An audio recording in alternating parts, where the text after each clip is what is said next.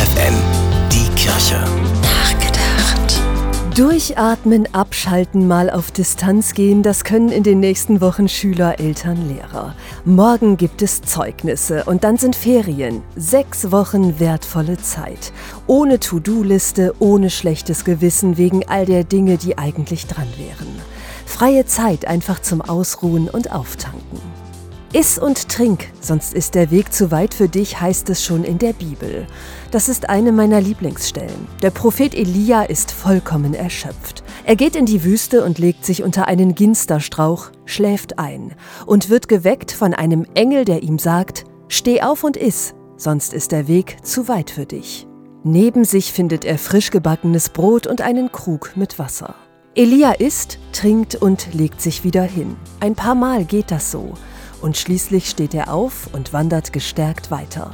Steh auf und iss, sonst ist der Weg zu weit. So ein Satz tut jedem gut.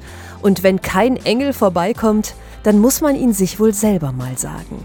Halt, ab und zu durchatmen und dann wieder weiter, weil sonst der Weg zu weit ist. Stefanie Behnke, FFN Kirchenredaktion.